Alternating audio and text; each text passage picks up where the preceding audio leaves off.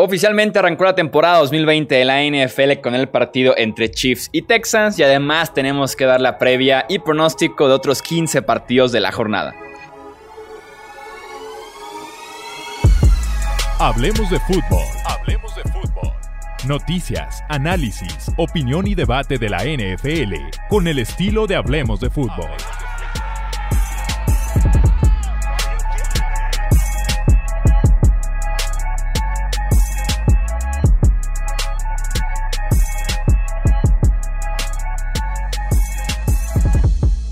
¿Qué tal amigos? ¿Cómo están? Bienvenidos a un episodio más del podcast de Hablemos de Fútbol. Yo soy Jesús Sánchez y es un placer que me acompañen para esta primera previa de la temporada. Realmente estoy muy emocionado de estar en este episodio para poder comentar cada partido, qué es lo que esperamos, con todo y que va a ser una semana uno, lo adelanto y no es por quererme defender, con muchos errores en los pronósticos, porque llevamos hasta 10 meses sin ver algunos de estos equipos. Me acompaña para hacer justamente estas previas y pronósticos mi amigo Alejandro Romo. Romo, ¿cómo estás? Bienvenido. Chuy, un placer como siempre y súper emocionado de que ya por fin hoy tuvimos nuestro primer partido de NFL. Ya se acabó la espera oficialmente y bueno, de aquí hasta febrero tendremos fútbol americano. Y también anda por acá Tony Álvarez. Tony, ¿cómo estás? Bienvenido. ¿Qué tal, Chuy? Alex, un placer estar con ustedes. Ya por fin, por fin comenzó la temporada, un ambiente un poquito raro, diferente, mucho por obvias razones, otros por cuestiones eh, sociopolíticas que envuelven al fútbol americano. Sin embargo, lo más importante es que ya hubo acción en el emparrillado. Sí, así es, tintes políticos en este kickoff de la temporada 2020. Victoria de los Chiefs 34 a 20. Vamos a comentar rápidamente este partido antes de empezar con las previas. Un takeaway, una conclusión, un análisis que quieran agregar de este partido. Empiezo contigo, Tony. Un juego que dominó Kansas City, pero aquí sí voy a poner a, en el spot a Bill O'Brien y a esta ofensiva que trató de implementar el juego terrestre con David Johnson, que se vio bien para, digo, antes de que se lesione en esta temporada. Luego hacemos como una apuesta, ¿no? A ver en qué semana se va a lesionar David Johnson. El over-under eh, semana 3. Y, no se les olvide también la over-under de Will Fuller. Ah, también. Sí, sí, sí, sí, sí. Y, bueno, igual hasta JJ Watt podemos incluirlo eh, en, esta terna, ¿no? Pero eh, daba la impresión que estaba amarrado Watson, pero es que no hay tantas opciones, ¿no? El hecho de tener a DeAndre Hopkins antes ahí te abría el resto de la baraja de receptores, ya no es el caso y las opciones se reducen, ¿no? Para, para esta ofensiva, que en teoría puede ser explosiva, pero, pero con un hombre así ya no más en el equipo eh, va a ser complicado este año. Estoy de acuerdo porque Houston ya perdía por 17 puntos y seguían corriendo en primera y en segunda oportunidad y eso es completamente lo que pasa en la lateral. Lo que yo agregaría de este partido, si como aficionado de la NFL solamente has visto los primeros, perdón, los últimos dos cuartos del Super Bowl 54 y los cuatro cuartos del Thursday night del kickoff, ¿crees que Chris Jones es de los mejores defensivos en la historia de la NFL? Lo que se ha comido Chris Jones a los dineros ofensivos rivales desde el Super Bowl. Y en este partido, pobres de los guardias de Houston, fue increíble el partidazo que dio Chris Jones, que yo sí lo metería ya a un top 5 fácilmente de defensivos de la NFL. Uf, está difícil eh, entrar en ese top, pero pues bueno, cada quien ahí, ahí sí, sí, la verdad sí se ha visto muy dominante últimamente, o sea, bueno, en el partido y en el Super Bowl, como tú le dijiste. Y bueno, de hecho, si nos vamos a todos los playoffs que, que jugó el año pasado se vio bastante dominante y bueno, yo creo que ahí es cuando quieres que tus mejores jugadores saquen lo mejor de ellos y es de la manera que está cumpliendo Chris Jones. Y yéndome rápido al partido, eh, voy con el comentario que dijo Tony, muy decepcionante la ofensiva de, de los Texans, se veía que Deshaun Watson no podía encontrar receptores, no encontraba a nadie desmarcado y Qué mala suerte que no tienen un receptor número uno, ¿verdad? Un receptor elite número uno. Qué mala suerte. Sí, no, que nunca, nunca lo encontraron, entonces pues ni modo a seguir buscando, ¿no? No es como que tuvieran uno ya y lo cambiaron. Sí. bueno. Vamos entonces, Con todo, pero sí, no, y, además la secundaria de Houston es, malísima. Tiene muchísimos nombres, pero es malísima realmente en el nivel ya en el campo. Eh, vamos entonces con el inicio de estas previas. El, domingo de, de, NFL están elegidos aquí al azar los eh, diferentes partidos. Arranco una vez con el Philadelphia en contra de Washington, Eagles en contra de Washington. Me gusta este partido para ser el de menos puntos de la jornada. Filadelfia con problemas en la línea ofensiva, con problemas de running back porque está lastimado Miles Sanders y ni se diga lo lastimado que está el cuerpo de wide receivers. Washington en general con muy poco talento. Creo que las líneas defensivas se van a comer este encuentro. Me gusta para que eh, inicie lento, pero insisto, va a ser un juego de, de muy pocos puntos y que van a dominar sobre todo en las trincheras las líneas defensivas y al final de cuentas el mejor equipo debe de ganar que nos queda muy claro que van a ser los Philadelphia Eagles. Fíjate que a mí me interesa bastante este partido por ver si tiene algún tipo de avance, que sé que es la semana 1 y no hubo precision y lo que tú quieras, pero ver si hay algún tipo ya de avance en cuanto a madurez de decisiones de parte de Dwayne Haskins. Entonces, yo también voy con los Eagles en este partido, pero me emociona ver qué puede hacer la ofensiva de, los Redskins, del Washington Football Team, perdón. 1-0, vas perdiendo ya. Vamos a ver el conteo de, Washington. Dime, Sí, es lo que decir. Es un, es un storyline interesante el simple hecho de no equivocarnos, ¿no? ¿Cuántas veces no hemos dicho San Diego Chargers? A ver cuántas veces vamos a decir Oakland Raiders todavía este año. Y bueno, con el equipo de Washington seguramente nos va a pasar. Eh, estoy de acuerdo con lo que dice Alex y de acuerdo con los dos, con Filadelfia es el favorito, pero sí va a ser un juego cerrado además de eso, creo que todos queremos ver a Chase Young, ¿no? De a ver si le oh, puede medio cambiar la cara a esta organización de alguna manera. Y eh, yo agregaría una extra ahí a la ofensiva de Filadelfia, Zach Ertz, muy molesto y decepcionado porque la oficina no le ha extendido el contrato y no pinta para que se lo extiendan. Entonces vamos a ver cómo le afecta eso en el emparrillado, si de verdad da un extra para demostrar que a pesar de llegar a los 30 años, eh, todavía tiene mucha gasolina en el tanque o eh, le, pegue ¿no? en lo mental para poder ayudarle al que pues es Carson Wentz, ¿no? Eh, su socio más importante en los últimos años en, el emparrillado, este Tyren. Sí, por hoy es la mejor arma ofensiva aérea que tienen en Filadelfia. Y en efecto salió con todo en los medios. Y ya cuando salió, ya cuando sales a los medios a tirar y abrir las negociaciones al público es porque ya salieron muy mal es, de tus últimos recursos ya como en la negociación. Sí, estoy de acuerdo. ¿Qué les parece si continúo yo y me voy a uno de los partidos que más me intrigan esta semana? Y estoy hablando del partido de Miami en Nueva Inglaterra. Está bastante, pero bastante raro decir que Cam Newton va a iniciar el partido para los Patriots. De hecho, eh, bueno, si no tomamos en cuenta el 2017, eh, desde el 2000 no iniciaba otro quarterback que no fuera Tom Brady y nos tendremos que acostumbrar a ver a Supercam en, Nueva Inglaterra. Hay que ver de, qué manera le moldearon la ofensiva para que este, esta funcione de la mejor manera posible. También me intriga bastante eh, todas las adquisiciones de, de, Miami, a ver si ya empiezan a tomar forma, a ver si si se empieza a ver como un equipo más sólido, estamos hablando de que llegó Banoy, de que llegó Byron Jones, etcétera, etcétera. Entonces me emociona este partido porque hay muchas caras nuevas, se, ven como equipos muy, pero muy distintos a comparación del año pasado. Y bueno, para este partido yo voy con los Patriots. Yo aquí tengo tal vez la sorpresa de la semana y por la cara de Tony, creo que también él, ¿eh?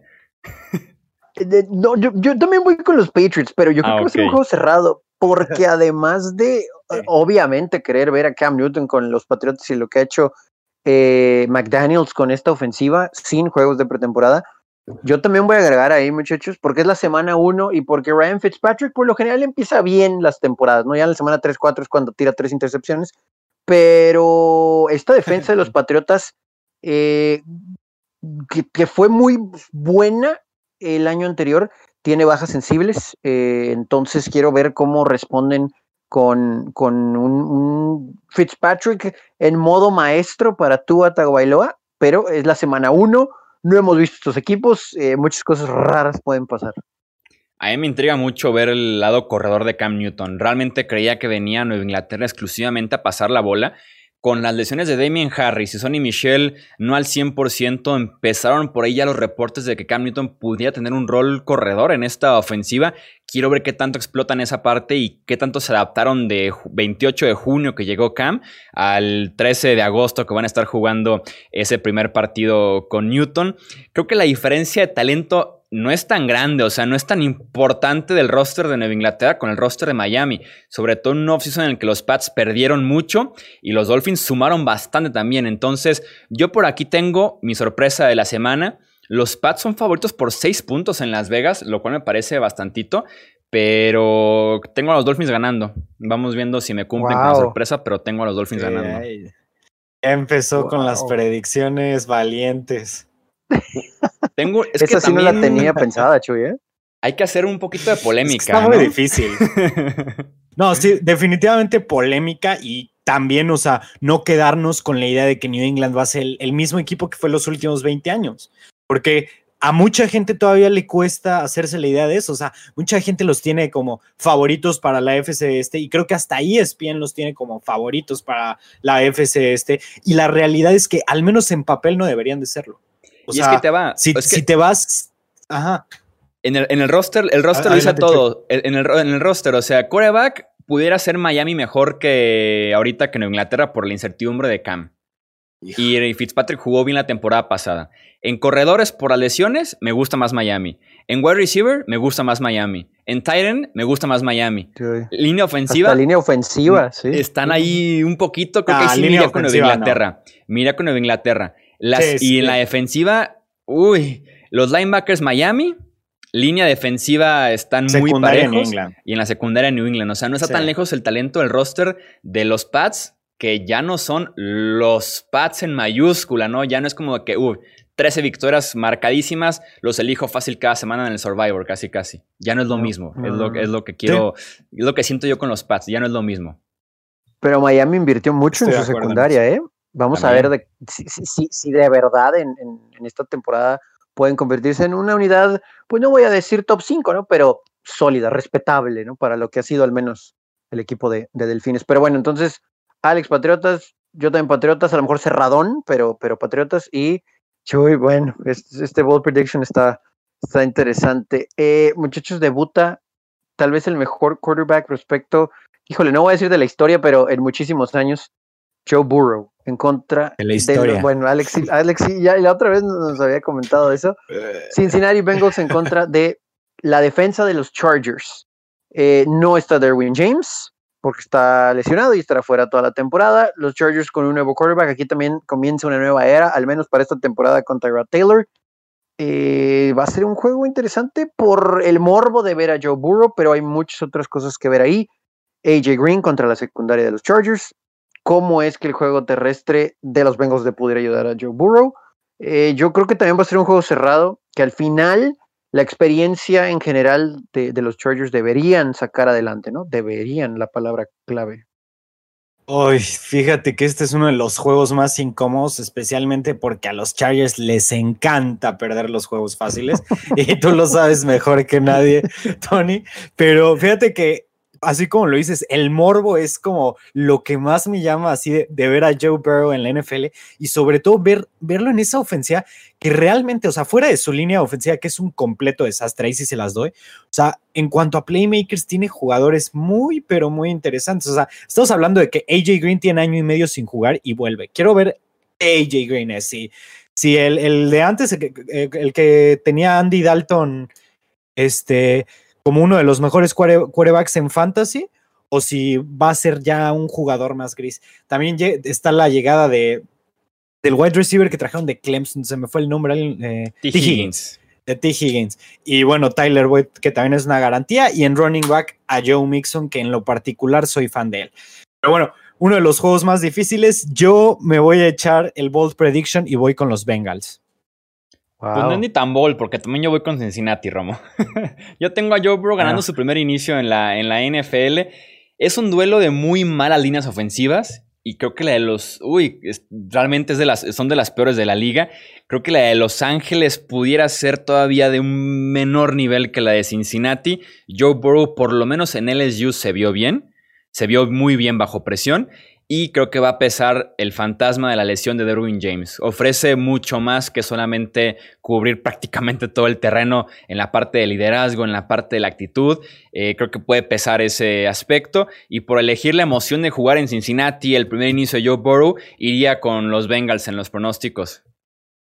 Mm, yo sí me quedo con los Chargers en un juego cerrado por lo mismo, porque es la primera vez que vamos a ver a Joe Burrow uniformado, ¿no? O sea, ni siquiera hubo pretemporada para un jugador así, por más talentoso que sea, y hay elementos todavía en esa defensa de Chargers que sí lo pueden, sobre todo con Gus Bradley como el cerebro principal desde la banca, eh, yo creo que sí lo van a poner a, a, tratar de adivinar, ¿no? En ciertas coberturas que todavía no ha visto, pero va a estar cerrado, sí, va a ser un juego cerrado. Definitivamente, y eso que dices, o sea, la verdad no lo había pensado tan a fondo, pero pues de menos va contra tres cornerbacks que podrían iniciar en cualquier equipo del o en casi cualquier equipo del NFL, en Desmond King, en Casey Hayward y en Chris Harris. Entonces, la va a tener difícil en cuanto, en cuanto eh, hablando de hombre a hombre, pero sigo con los Bengals, pero va a estar más interesante de lo que pensé ahora que, que lo pones hablando de la secundaria. Sí, y el front seven también, ¿no? Con esa línea mala ofensiva de, Cincinnati. Deberían de llegarle a Burrow. Sí, es un partido bastante incómodo en ese aspecto. Va a, estar, va a estar muy bueno, va a estar muy cerrado. Vamos a hablar del Indianapolis en contra de Jacksonville. Creo que los Jaguars y los Colts son como opuestos en estos momentos. Uno cambió a lo mejor que tenía en el roster y apunta a la reconstrucción. El otro, que es Indianapolis, ya salió justamente de ese proceso y está muy bien equipado para ganar. El roster está muy completo de inicio a fin. En una semana complicada por la falta de preparación, hablando de también Philip Rivers llegando a una nueva ofensiva sin haber jugado antes, con dos semanas prácticamente de training camp. Creo que Indianapolis va a correr 40 veces el ovoide en este partido y le debe ser suficiente para poderle ganar a los Jaguars, que no descarto que tengan algo de espíritu de pelea con Garner Minshew, sobre todo al final de los partidos, tratar de cerrar un poco el marcador, pero sin mucho en linebacker, sin mucho tampoco en la línea defensiva más que sus pass rushers externos. Eh, tiene todo Indianapolis para subirse a sus dos guardias y a su centro, a su running back novato Jonathan Taylor, a Marlon Mack, correr bastante el ovoide y llevarse su primer triunfo de la temporada.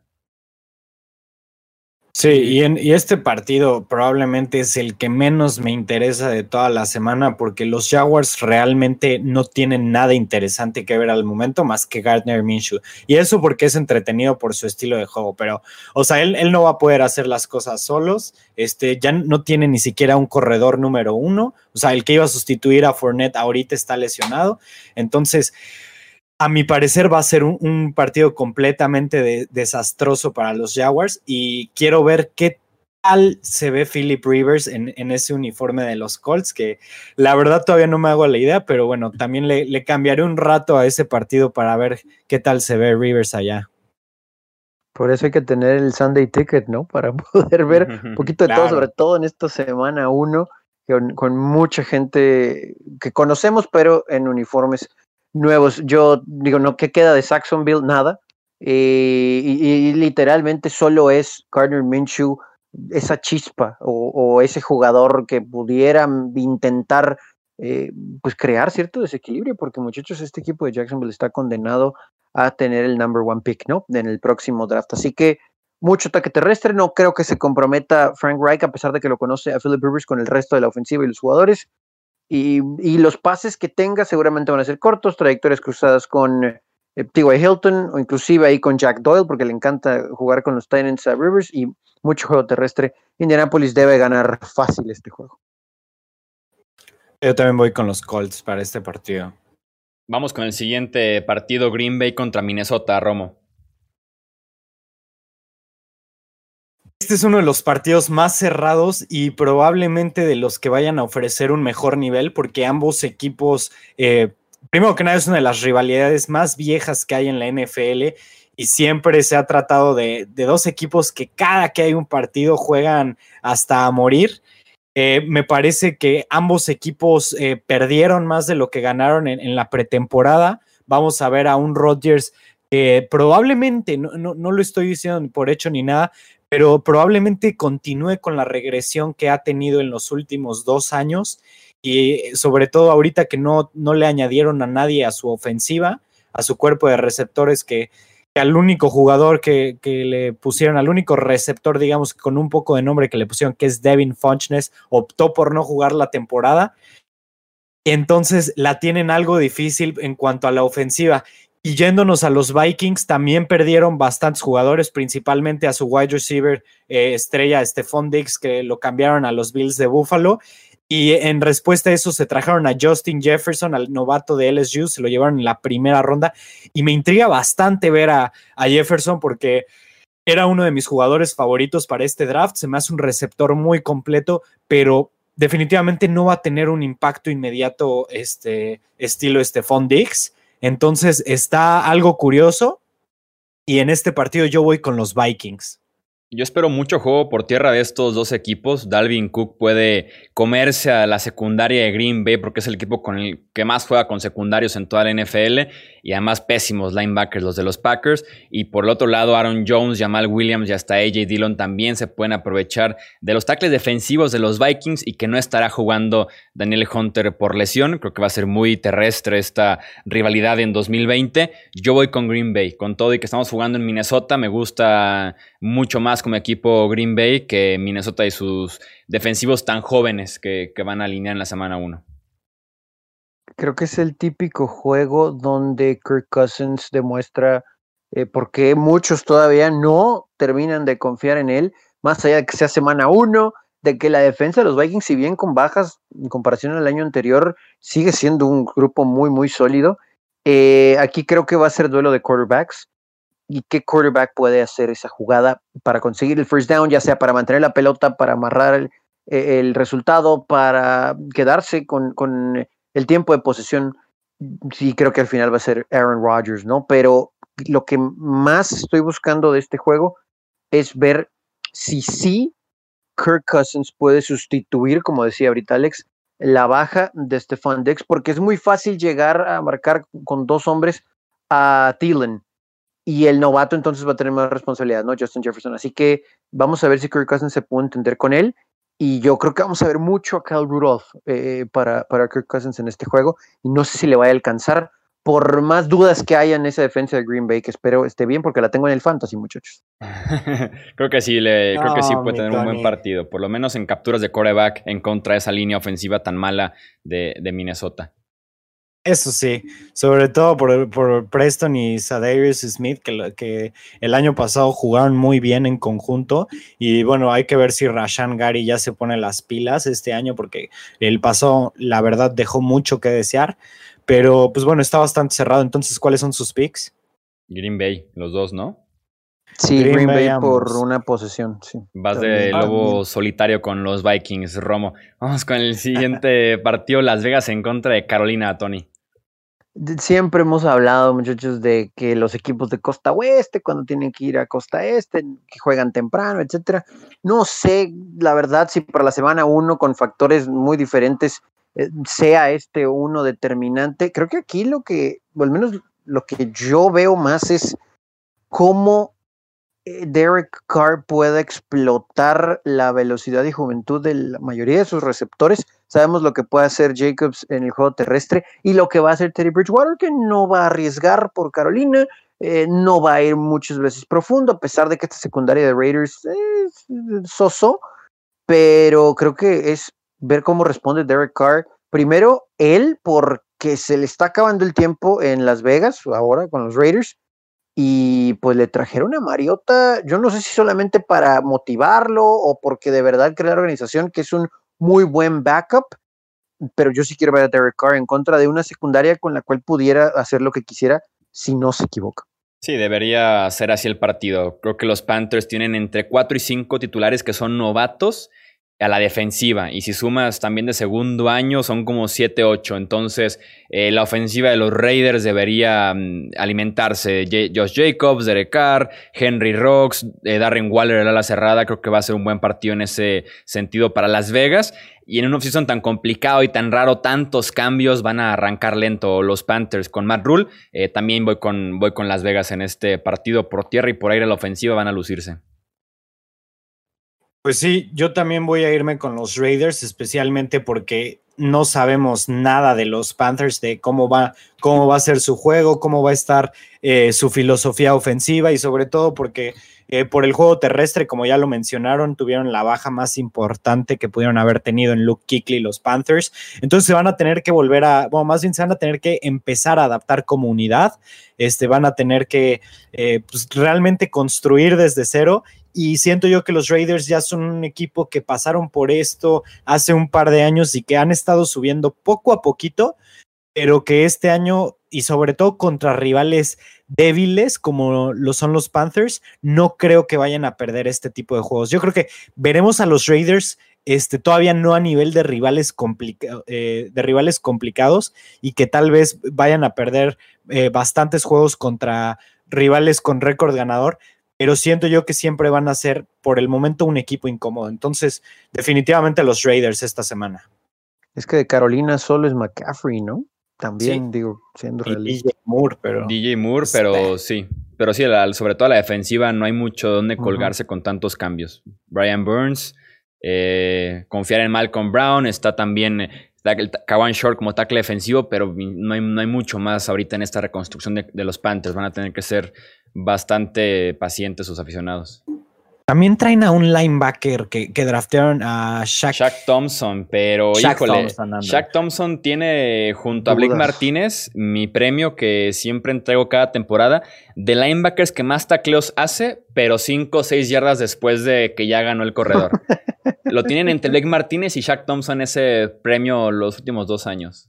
Pero es que si te das cuenta, son linebackers que deberían de ser utilizados mucho más en cobertura que para el juego terrestre. Ambos son bastante ligeros, bastante rápidos, etcétera. Y yo creo que ahorita ya le pueden dar ese papel a, a Shaq Thompson, ahorita que ya se fue Kikli, ya puede ser el número uno de esa defensiva. Tal vez ya tenga un mejor, un mejor juego, este, una mejor defensiva terrestre. Sí, zapatos bastante grandes los que deja Luke Kikli. Vamos viendo a Shaq Thompson como le va supliendo a un Hall of Famer como, como lo es Luke Kuechly. El siguiente partido, Jets en contra de Bills, luce realmente mal la visita de Nueva York a, Buffalo. Entiendo que los Jets robaron su línea ofensiva hasta cierto punto, algunas armas ofensivas eh, nuevas, pero sigue siendo el head coach Adam Gase y Sam Darnold, el coreback, que no ha mostrado realmente nada en la NFL. El año pasado, de hecho, Darnold en contra de los suplentes de los Bills en la semana 17 creo que tenía como seis puntos después de tres cuartos, entonces no luce para nada eh, bien esto para Darnold, mientras que los Bills tienen talento, continuidad y una defensiva de miedo que se pueden aprovechar bastante del coreback y el resto de la ofensiva de los Jets. No veo cómo los Jets ganen este partido, tengo a los Bills incluso como la paliza de la semana en este inicio de temporada. Fíjate que a mí se me hace difícil pensar en una paliza por el simple hecho de que los Bills tienen a Josh Allen y él no creo que, vaya a ser una máquina de puntos, probablemente en ningún punto de su carrera. Pero sí, los Bills se ven como el mejor equipo en cuanto a todo, en cuanto a línea ofensiva, en cuanto a receptores, en cuanto, bueno, en corredor no. En corredor sí, sí se lo damos a los Jets porque tienen a Livion Bell, que por cierto, Adam Gates está empeñado en no utilizarlo ¿Y por qué? No entiendo. Solamente porque es Adam Gaze. E-, esa es la realidad.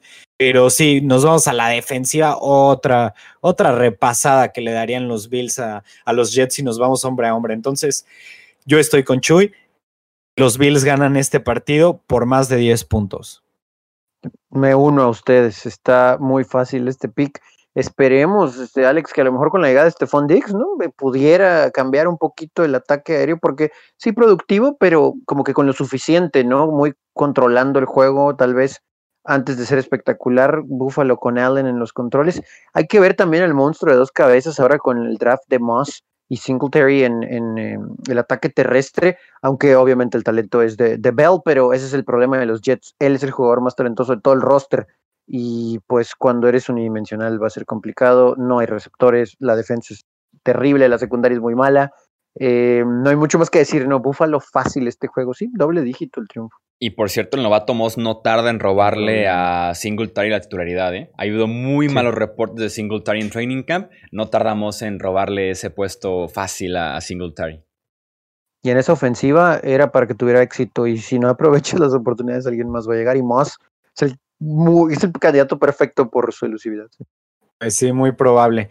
En fin, vamos con el siguiente partido, Cleveland en Baltimore. Este es otro partido que se ve bastante cargado de un lado. Eh, me intriga porque quiero ver qué va a hacer, eh, qué van a hacer los Browns en respuesta, o bueno, más bien con su nuevo head coach, porque bueno, ya tuvieron a, ya intentaron con Freddy Kitchens el año pasado con un coach novato les fue muy mal. Vamos a ver si su experimento les sale esta vez. Bueno, y eh, del lado de Baltimore tenemos al MVP de la liga del año pasado, a Lamar Jackson, con su nueva arma J.K. Dobbins, y eso me parece bastante interesante. Siento que Dobbins, así como, como Zach Moss eh, y Singletary, que bueno, eh, cuando nos vamos a los Ravens, eh, Mark Ingram sí es un corredor bastante bueno, pero Jake Dobbins siento que va mucho más con el tipo de ofensiva eh, que, tienen los, los Ravens y JK puede cachar el, el, balón mucho mejor de lo que lo hace Ingram. Entonces ahí también siento que nada más es cuestión de tiempo para ver que, ya, sea el que ya sea titular el novato. Y, en, y si nos vamos nombre por nombre, probablemente en lo único que ganaría, bueno, eh, ganaría en el, el único que ganaría en los Browns sería en los corredores, porque me gusta mucho Nick Chubb y me gusta mucho Karim Hunt, y en los receptores porque tienen a Udell Beckham y a Jarvis Landry. Pero fuera de eso, el equipo de los Ravens domina en cada faceta del juego entonces, yo tengo a los Ravens como favoritos y como mi pick para este partido. Yo también voy con Baltimore, pero no me sorprendería que estuviera cerrado el partido. No, no descarto del todo a los Browns esta temporada. Creo que si corren bien en contra de esta defensiva de, de los Ravens, que es mejor en la secundaria de lo que es en el front seven, y por ahí utiliza sus alas cerradas para explotar a los linebackers jóvenes de Baltimore en cobertura, eh, intentar el centro del campo bastante con Odell Beckham, con Jarvis Landry, rutas cruzadas. Creo que esa pudiera ser una fórmula en la que pudieran mantener el partido cerrado por lo menos, porque la diferencia de equipos creo que sí es clara. Voy con Baltimore, pero no descarto del todo un buen partido de Cleveland. Yo creo que va a ser lo suficientemente bueno como para decir, ok, este equipo se enfrentó tal vez el segundo mejor de la conferencia americana, pero no, no creemos que tenga tantos problemas. A veces se nos olvida que los Browns pues, le ganaron a los Ravens el año anterior. Entonces, sí, sí, bien del staff de coaches, pues no están las cabezas principales que estuvieron en, en el sideline el año anterior. Hay motivos como para pensar que les pudieran competir un rato. Al final va a ganar Baltimore, pero sí creo que, o al menos eso es lo que espero, tal vez es más un deseo, que Baker Mayfield y compañía van a estar un poquito más concentrados y enfocados en temas de fútbol americano nada más este año. Y la defensa de los Browns es, es una unidad interesante. Va a ganar Baltimore, pero tampoco creo que va a ser una paliza. Sí, no, definitivamente una paliza, ¿no? Pero está bastante cargado el juego. Además es en Baltimore. Todavía, si me lo, si lo pusieran en, en Cleveland, pues todavía está más interesante. Pero eso sí, si los Browns pueden mantener y establecer bien el juego terrestre, creo yo que se la van a complicar bastante a, los Ravens. Pero definitivamente Ravens. Sí, las herramientas. Mientras menos tiempo tenga la pelota Lamar, ¿no? Sí, exactamente, controlar el balón lo más que puedan. Y la verdad es que tienen los corredores y creo yo que este año van a tener la línea para hacerlo.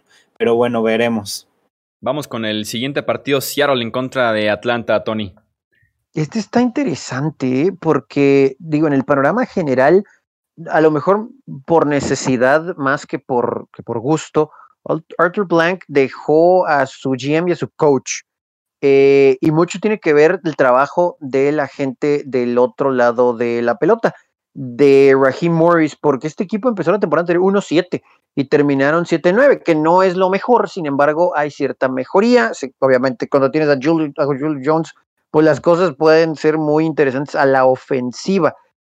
Yo creo que Matt Ryan en un shootout pudiera estar a la par eh, con Seattle. No estoy diciendo que esté a la par como mariscal de campo con Russell Wilson, pero, pero creo que sí pudieran anotar puntos. El problema va a ser si esta unidad de Raheem Morris puede tener a todo el poderío que tiene Seattle, ¿no? Eh, hay muchos elementos, los receptores, los corredores inclusive, eh, y obviamente Russell Wilson tratar de contenerlo porque no lo puedes detener. Creo que la storyline principal mm, se pierde un poco, pero es que tanto esta secundaria puede parar a Wilson y compañía. Sí, yo estoy de acuerdo contigo. Yo, yo, también espero un partido de puntos. Puede ser por ahí un tiroteo interesante entre Seahawks y Falcons.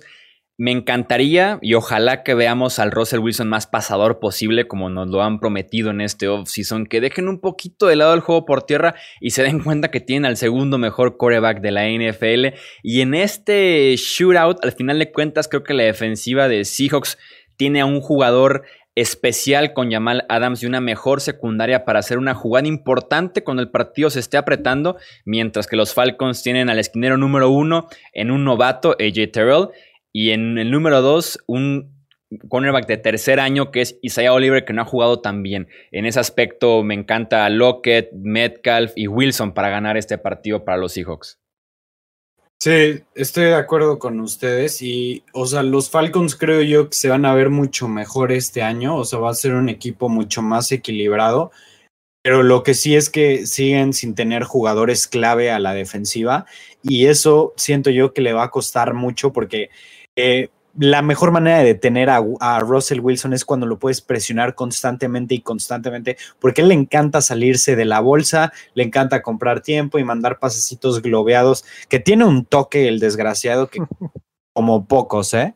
Pero eh, sí, o sea, los Falcons no tienen con qué eh, generar ese tipo de presión. Ya veremos si Dan Quinn puede idear la manera de, eh, pues ya que tuvo tanto tiempo de preparación para esto, y, bueno, hablando de los Seahawks, se ven muy bien, mucho mejor que el año pasado. Vamos entonces con el domingo por la noche, Cowboys en contra de Rams. Lástima que el estreno del SoFi Stadium será sin aficionados porque es realmente una joyita. Tuvimos ahí varias tomas durante el kickoff de la NFL y qué estadio tienen en Los Ángeles para Rams y Chargers. En el partido, creo que Dallas llega con los reflectores ofensivos en este caso, pero no descartaría del todo yo a los Rams. Creo que los Rams tienen armas para poner a prueba a la secundaria de los Cowboys que perdió a Byron Jones, que cortó a Jaja Clinton Dix y que por ahí sigue en búsqueda de ese número uno, quién va a ser el número dos, incluso quién va a ser el tercer esquinero. Creo que entre lo que tienen los Rams con Robert Woods, Cooper Cup, el novato Van Jefferson, creo que pueden dar un espectáculo bastante interesante. Al final de cuentas, Dallas tiene el mejor talento a la ofensiva, tiene dos, tres puntos muy buenos también en el costo defensivo y el ataque terrestre va a ser clave con los Cowboys contra esos linebackers de los Rams que son de lo peor que tenemos en la NFL. Insisto, creo que los Rams pudieran dar pelea, pudieran dar show, pero eh, es el show también de Dak Prescott. Va a tener una super semana 1, estoy seguro de eso y voy con los Cowboys en este partido. Estoy de acuerdo contigo, Chuy. Mira, aquí te va la predicción, la predicción de la semana. Va a ganar los Cowboys pero además Dak Prescott va a firmar en el vestidor del nuevo estadio, así como lo hizo Eli Manning en el Cowboys Stadium. Vas a ver. Y me, gusta bastante este partido eh, porque me intriga la manera en la que van a evolucionar los Rams después de haber cambiado tanto. Quiero ver si Sean McVay este, realmente es tan buen head coach como, como mucha gente piensa, a, mi parecer es muy bueno, pero quiero ver si después de perder eh, talento y si después de tener que cambiar su identidad ofensiva eh, en una temporada que ya va a ser sin Gurley, quiero ver si puede tener todavía como eh, esa chispa de una ofensiva tan creativa y, tan dinámica. Entonces, definitivamente voy con los Cowboys esta semana, pero es un partido que me llama mucho la atención. Sí, yo también voy con Dallas aquí. Mike McCarthy, creo que eh, estos juegos están diseñados para un coach como él. Seguramente vamos a ver un, muchísimos toques de Ezekiel Elliott principalmente por tierra, pero algunas jugadas en pases pantalla. Eh, a ver cuántos stretch plays manda eh, McCarthy para tratar de que en esos huequitos y estirar un poquito a la defensa en el front seven de, los Rams, como ya decías, con unos linebackers que, díjole, son eh, de, muy, muy mala calidad. ahí es donde puede atacar Elliott en, en un hoyo y ya estar en el siguiente nivel. Y eso obviamente va a abrir las jugadas por aire, que tampoco creo serán muchas, porque van a dominar el tiempo de posesión, el marcador, etcétera.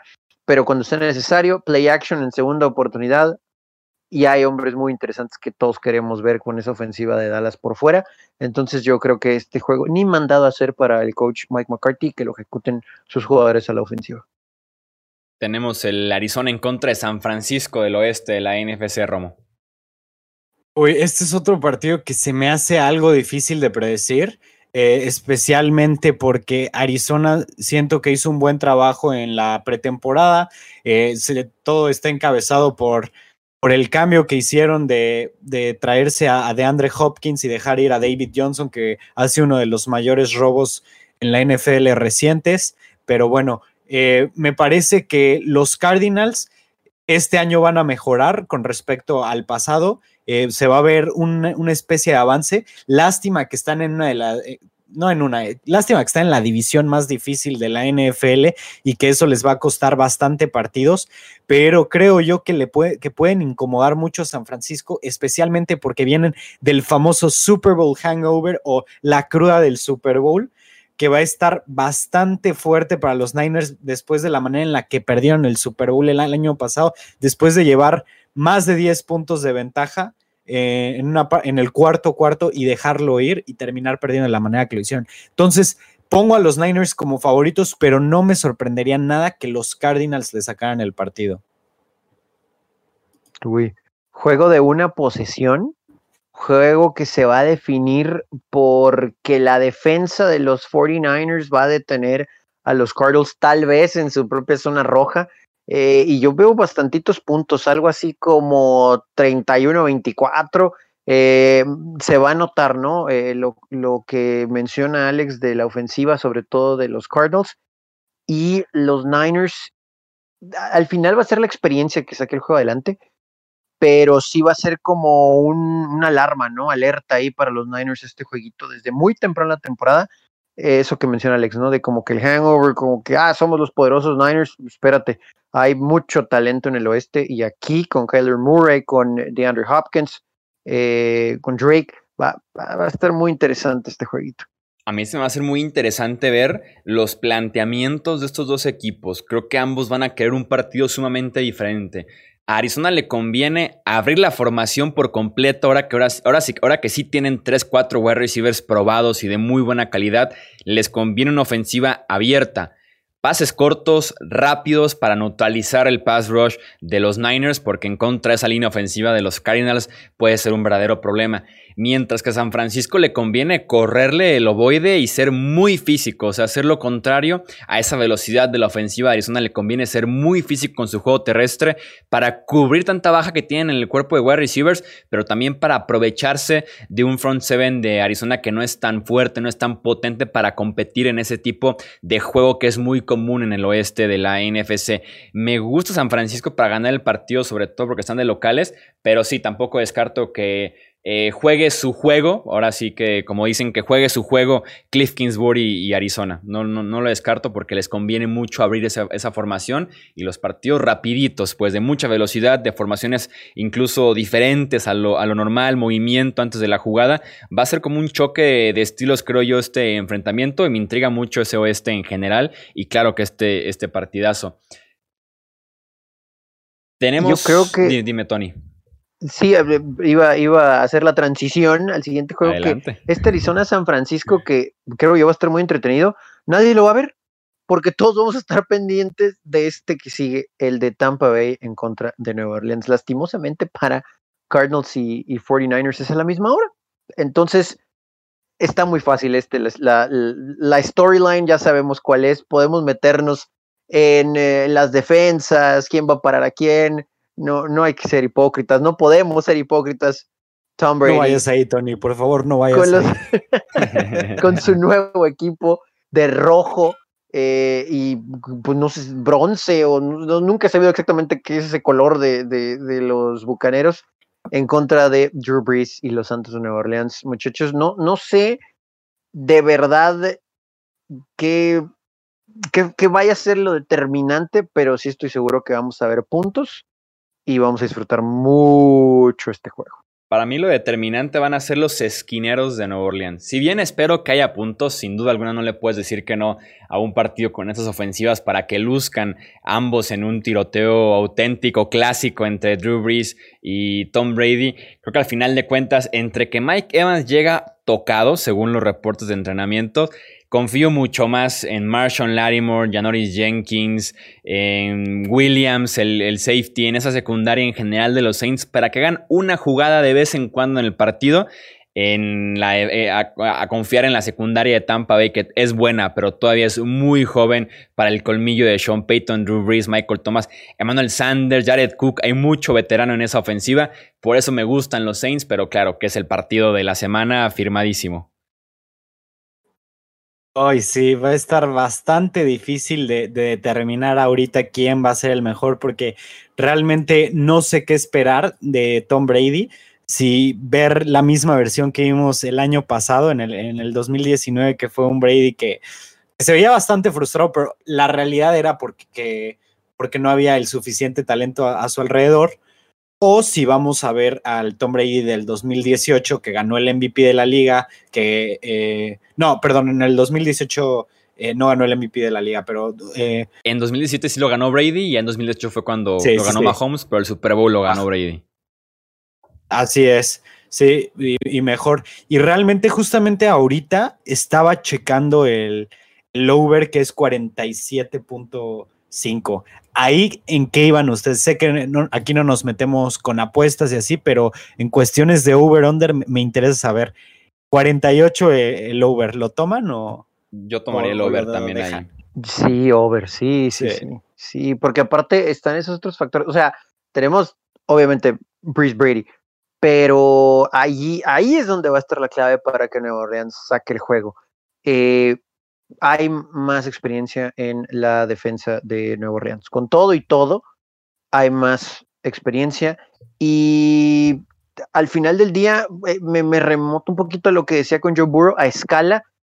Eh, no hemos visto a Brady todavía en un juego de verdad con este nuevo esquema, con Bruce con los jugadores. Entiendo que el timing y la pretemporada, en el training camp, etcétera, pero no hemos visto un juego todavía. Entonces creo que un detallito por ahí que es a favor de, de Sean Payton y su equipo, ¿no?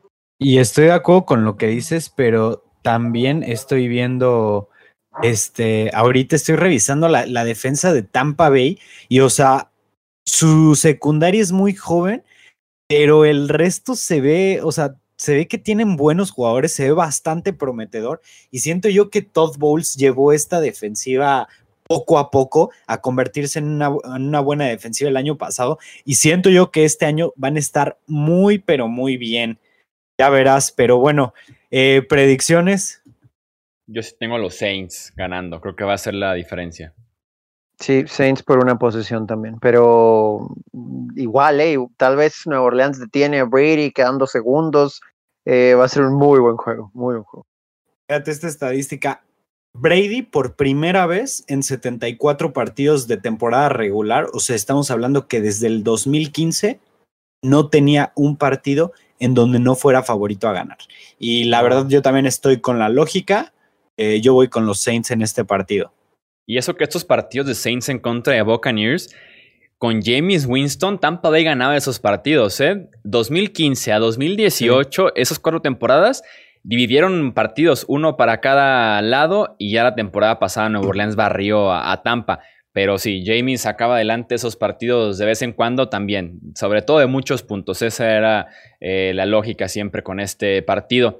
Vamos a hablar de los speeches, ¿no? Pregame de que las Ahí venía. de hecho, lo de comerse la W fue en un Saints en contra de Buccaneers. Sí, fue un Monday Night, ¿no? En el Superdome, ¿no? No me acuerdo si Monday Night, pero sí fue en el Superdome. Según yo, fue un partido así random a la una de la tarde, ¿eh? Lo cual hace todavía mejor el speech. De, de, de motivar a alguien un domingo a la una de la tarde con eso.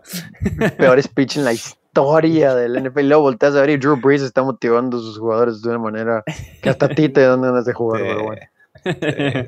Eh, y otra cosa que, que, no mencionamos es que James Winston va desde la banca, pero va a enfrentar a su a su ex equipo en los Bucaneros. Entonces, está bastante interesante por muchas razones. Este oficialmente como, el tercer, como el tercer coreback, James Winston, está detrás de Tyson Hill.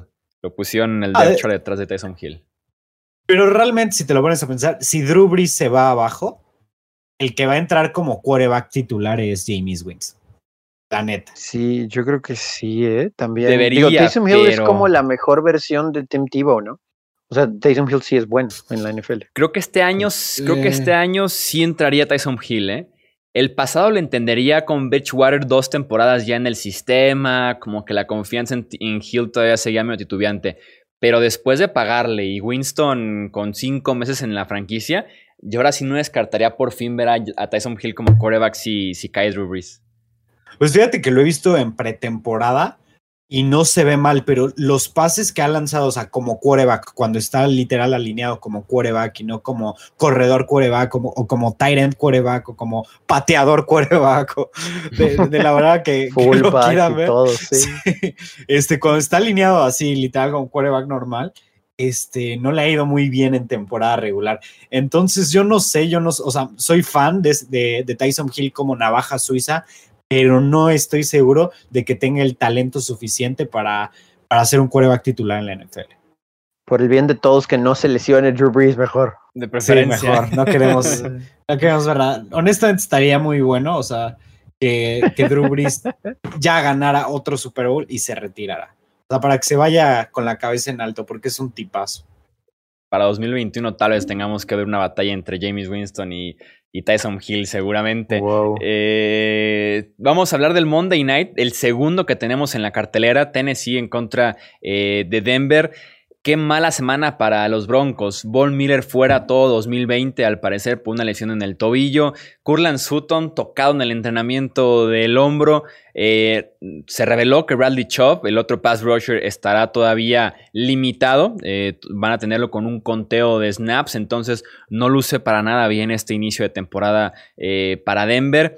más, si sumamos que va a encontrar un equipo que llegó a la final de conferencia el año pasado. Si bien los Broncos se lucieron en contra de los Titans la temporada pasada, no veo como una defensiva golpeada tanto en el talento como en lo anímico pueda pelearle a un equipo que viene prendido todavía a la ofensiva, tiene el mismo talento prácticamente de la eh, temporada anterior. Voy con los Titans en este segundo Monday Night de la semana 1. Me gusta ese partido, está algo, digamos, confuso, pero sí, después de lo de Von Miller y después de ver que Cortland Sutton también este, está un poco golpeado. De, de hecho, eh, hoy en la mañana salió un poco lesionado de la práctica. Afortunadamente no se rompió nada, pero este, va a estar semana con semana y no se sabe si va a jugar. Entonces estás hablando de que el mejor defensivo de Denver y probablemente me atrevo a decir que el mejor ofensivo también de Denver no estén contra los Titans. Eh, y además un Drew Lock que va a iniciar por primera vez en un juego en horario estelar. Eh, digamos que no está de este lado, no está de la suerte de, no está la suerte del lado de los Broncos esta vez. Entonces, yo también voy Titans. Creo que va a ser un juego eh, cerrado, digamos, la ventaja menor a 10 puntos, pero, o sea que definitivamente los Broncos no, no les veo la oportunidad de ganar esta vez. Sí, van a controlar la pelota corriéndola. Los Titanes no van a comprometer a Tannehill por más que confíen en él, en ese sistema. Eh, y la defensa de, Mike Grable está hecha para estos juegos, ¿no? La clave va a ser detener a los corredores. Vamos a ver cómo está Gordon y Lindsay, que es espectacular, pero la clave va a ser detenerlos y creo que sí pueden hacerlo. Y cuando intenten pasar la pelota los Broncos, se van a convertir en un equipo unidimensional y es música para los oídos de esta defensa Sí, me apuran y hasta con un gol de campo al final o algo, pero el Edge va, va para los Titanes también. y algo rápido, el jugador a ver en este partido, yo voy con Jurel Casey, que después de ser cinco veces consecutivas Pro Bowler en los Titans, lo cambiaron por una quinta ronda a los Broncos y estaba muy molesto. Entonces, él podría ser el factor principal en contra de Derrick Henry, eh, un Jurel Casey bastante motivado y enojado, podría complicarle el partido bastante a los Titans. Y además generar presión. Si no está ahí Miller, no está Chop, tiene que venir a Jurel Casey o prácticamente no vendría de, nadie en esa defensiva de, de, los Broncos. Vamos con el primer Monday Night justamente de la semana 1, Pittsburgh en contra de los gigantes, Romo. Bueno, en este partido tenemos el regreso de Ben Roethlisberger después de perderse casi todo el 2019 con una lesión en el codo bastante seria y que realmente cuestionó eh, si la carrera de Ben iba a poder eh, seguir después de una rehabilitación bastante exitosa y después de una transformación en el cuerpo que tuvo Ben Roethlisberger porque ha bajado mucho de peso, se ve mucho más móvil, mucho más atlético, o sea, tampoco va a ser eh, Tyson Hill, pero se ve muchísimo, muchísimo mejor físicamente. Este, tenemos a un Roethlisberger regresando con con una ofensiva bastante eh, joven, por decirlo así. Tienen a Deontay Johnson, a, James Washington y a Juju Smith Schuster. Y bueno, también veremos qué tal puede lucir James Conner una vez más con Rotlisberger como su quarterback. Y bueno, por el otro lado tenemos a los Giants, que son un equipo que también tiene nuevo head coach. Este, un equipo también bastante joven que están en el proceso de reconstrucción. Eh, tienen pocos jugadores realmente emocionantes, pero por ahí tenemos a Saquon Barkley, que va a tener una semana bastante complicada en contra de lo que yo considero va a ser una de las mejores defensas del NFL este año, los Steelers. Entonces, a mi parecer, los Steelers se llevan este partido con tranquilidad. Ya como lo veo es la ofensiva de los Steelers, con todo el talento que tienen y con Big Ben de regreso en, contra de esta defensiva de los gigantes que está perdidísima. Realmente no sé quién va a jugar en la defensiva secundaria de los gigantes. Es de las peores de la NFL. Esa ofensiva de Pittsburgh en contra de la defensiva de Nueva York es un abuso. Mientras que del otro lado de la moneda, el juego explosivo y vertical que tienen los Giants en el juego aéreo y también sacó un Barkley volviendo también al 100% en contra de esa durísima defensiva de los Steelers. Va a ser un agasajo, me va a encantar cuando estemos con los gigantes a la ofensiva, los Steelers a la defensiva, mientras que del otro lado va a ser muy injusto el enfrentamiento. Tengo también a los Steelers, pero me intriga mucho ver cómo se comporta Daniel Jones en un partido de prime time con armas eh, sanas, en el caso de Barkley, en el caso de Ingram, en contra de una muy buena unidad de los Steelers. Sí, destellos creo veremos de, los gigantes, de lo que pueden ser en el futuro, esperamos para ellos cercano.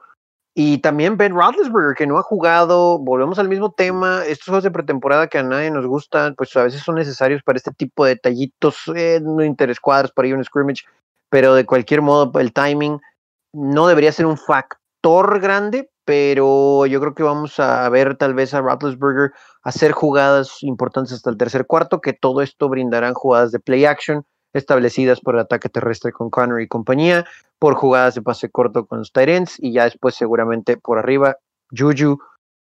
Hay jugadores también muy interesantes por ahí, un novato receptor que llama mucho la atención de los Steelers y, y, creo que ahí en el tercer cuarto van a poder despegarse lo suficiente como para manejar el resto del camino. También gana Pittsburgh y veremos, veremos a Rattlesburg de regreso. Fíjense que algo que me llama mucho la atención de los Giants es su nuevo head coach, eh, Joe Judge, que dicen que es de la vieja escuela.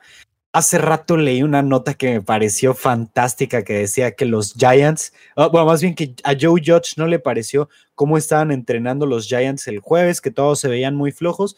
Y una vez que ya estaban empezando a entrenar jugadas, les dijo, no, ¿saben qué? Vamos a reempezar vamos a volver a empezar el entrenamiento, todos pónganse a calentar otra vez porque lo vamos a hacer todo otra vez. Me pareció fantástica esa nota y creo yo que se va a ganar a ese equipo a base de disciplina. Sí, hay cosas interesantes, ¿no? Lo de las pelotas de tenis también, que digo, hasta el momento los jugadores no han renegado, si las cosas no empiezan a salir va a ser un tema, pero si el equipo camina, les va a gustar esa fórmula old school, ¿no? Oye, ¿qué es eso de las pelotas de tenis? Eh, pues para evitar eh, castigos, amarraron a toda la defensiva y línea ofensiva, me parece también, pelotas de tenis con tape para que los jugadores no pudieran agarrar a nadie, literalmente a nadie. Y así entrenaron. Entonces, ha habido buenos reportes. Pero si funciona, sobre todo es eso, o sea, cuando llega alguien con una mentalidad tan diferente, con jugadores que llevan 8 o 10 años en la NFL, es complicadísimo que se gane un vestidor y que se gane la confianza de poder venir a cambiar todo. Ha habido reportes medio encontrados, creo que al principio no le estaba yendo tan bien en los reportes de Training Camp de que los jugadores creen que esto, o Joe Judge ahora salió con tal cosa que se estaba filtrando, obviamente, por medio de los jugadores, pero como que poco a poco ha ido ganando algo de credenciales. Al final de cuentas, tiene que ganar en el campo para que se pueda hacer de la confianza de los jugadores. Un movimiento hablando del staff de coach de los Giants que me intriga es ver de regreso a Jason Garrett en un rol de nada más ofensivo, sin preocuparte de ser head coach, de manejar el reloj, los retos y demás, solamente ser coordinador ofensivo de los gigantes. Vamos viendo, creo que fue de los eh, de las connotaciones más polémicas tal vez de este offseason que encontrar trabajo tan rápido en la misma división incluso. Vamos con el último partido de, la semana, Chicago en contra de Detroit, Tony. Díjole, este juego, vamos a, buscarle, vamos a buscarle cosas interesantes. Eh, aquí la principal historia es Mitch Trubisky que contó el coach Nagy, porque él lo dijo, le ganó la titularidad a eh, Nick Foles. Y aquí lo platicamos anteriormente, muchachos, por más que Nick Foles tenga un anillo de Super Bowl y ayudó de verdad a esas águilas, en su carrera nunca se ha podido establecer como un quarterback titular, ¿no? Entonces, al final creo que están apostando más allá de que no le ofrecieron eh, el poder tomar esa opción en el contrato de un año más, de no, el contrato de novato de Trubisky. Siguen creyendo en este proyecto. Trubisky ha tenido problemas, eh, los mayores en 2019, obviamente su año de novato estuvo, obviamente en esa transición ¿no? del, del, colegial al profesionalismo, en 18 su mejor temporada, pero 19 bajaron muchos números, los receptores los volaba, estaban solos, su timing estaba súper, súper off. Y ahora le suman que tal vez el mejor corredor, tal vez, de este equipo está también tocado, Devin Montgomery para el inicio, entonces va a caer sobre él mucha responsabilidad. No tiene, tiene receptores que pueden hacer jugadas, pero tampoco son la octava maravilla. Y del otro lado del ovoide, es, un, es una buena defensa, pero aún así Matthew Stafford tiene jugadores que, que van a poner puntos en este juego. Todo va a recaer, creo, en Mitch Trubisky y una serie ofensiva que va a ser para sacarle juego o que no va a poder completar un pase en cuarta y cuatro porque el receptor estaba solo, pero otra vez su timing va a estar off. Sí, y se confirma Nick Foles como uno de los peores movimientos, creo yo, de este offseason. Teníamos tantos quarterbacks disponibles en este offseason, desde, Tom desde, desde, los Tom Brady's hasta los James Winston, por ejemplo, los Cam Newton que firmaron hasta junio, eh, y que Foles hayan pagado por una cuarta ronda y además estén garantizando un sueldo de casi 20 millones eh, de dólares en este 2020 y no le haya ganado el trabajo a Trubisky, lo cual ni siquiera nos sorprende del todo, pero por lo menos esperábamos eso, ¿no? De un coreback como Nick Foles que desde Filadelfia se decía que no entrenaba tan bien y que era muy diferente lo que veían de él al final de cuentas el domingo. Aún así me parece decepcionante eh, el hecho de que sigan montados en el tren de Trubisky. Por ahí se van a ir McNaghy y Ryan Pace junto a Trubisky en cuanto termine la temporada 2020 si no sale bien este experimento. La defensiva de Patricia sigue sin demostrar realmente algo con los Lions pero el reto de Trubisky debe ser de alguna manera sencillo y como dices, el potencial de la ofensiva de los Lions es altísimo, así que hay que ir con Detroit en este partido. Fíjate que yo creo que ya esto le tiene que costar definitivamente la chamba a Ryan Pace, o sea, que es el general manager de los Bears. O sea, vamos a suponer que, ok, está bien haberte equivocado, entre eh, y elegir a Trubisky sobre Deshaun Watson y sobre Patrick Mahomes, que son dos de los tres mejores quarterbacks en la NFL, o dos de los cuatro o cinco mejores máximo quarterbacks de la NFL. Vamos a suponer que fue un mal año de scouting. Pero aferrarte a tu error con tal de no admitir que estás bien y que tu respuesta a intentar mejorar en eso sea pagar una cuarta ronda para traerte a un jugador su carrera se ha definido no porque ganó un Super Bowl, sino por la inconsistencia que tiene.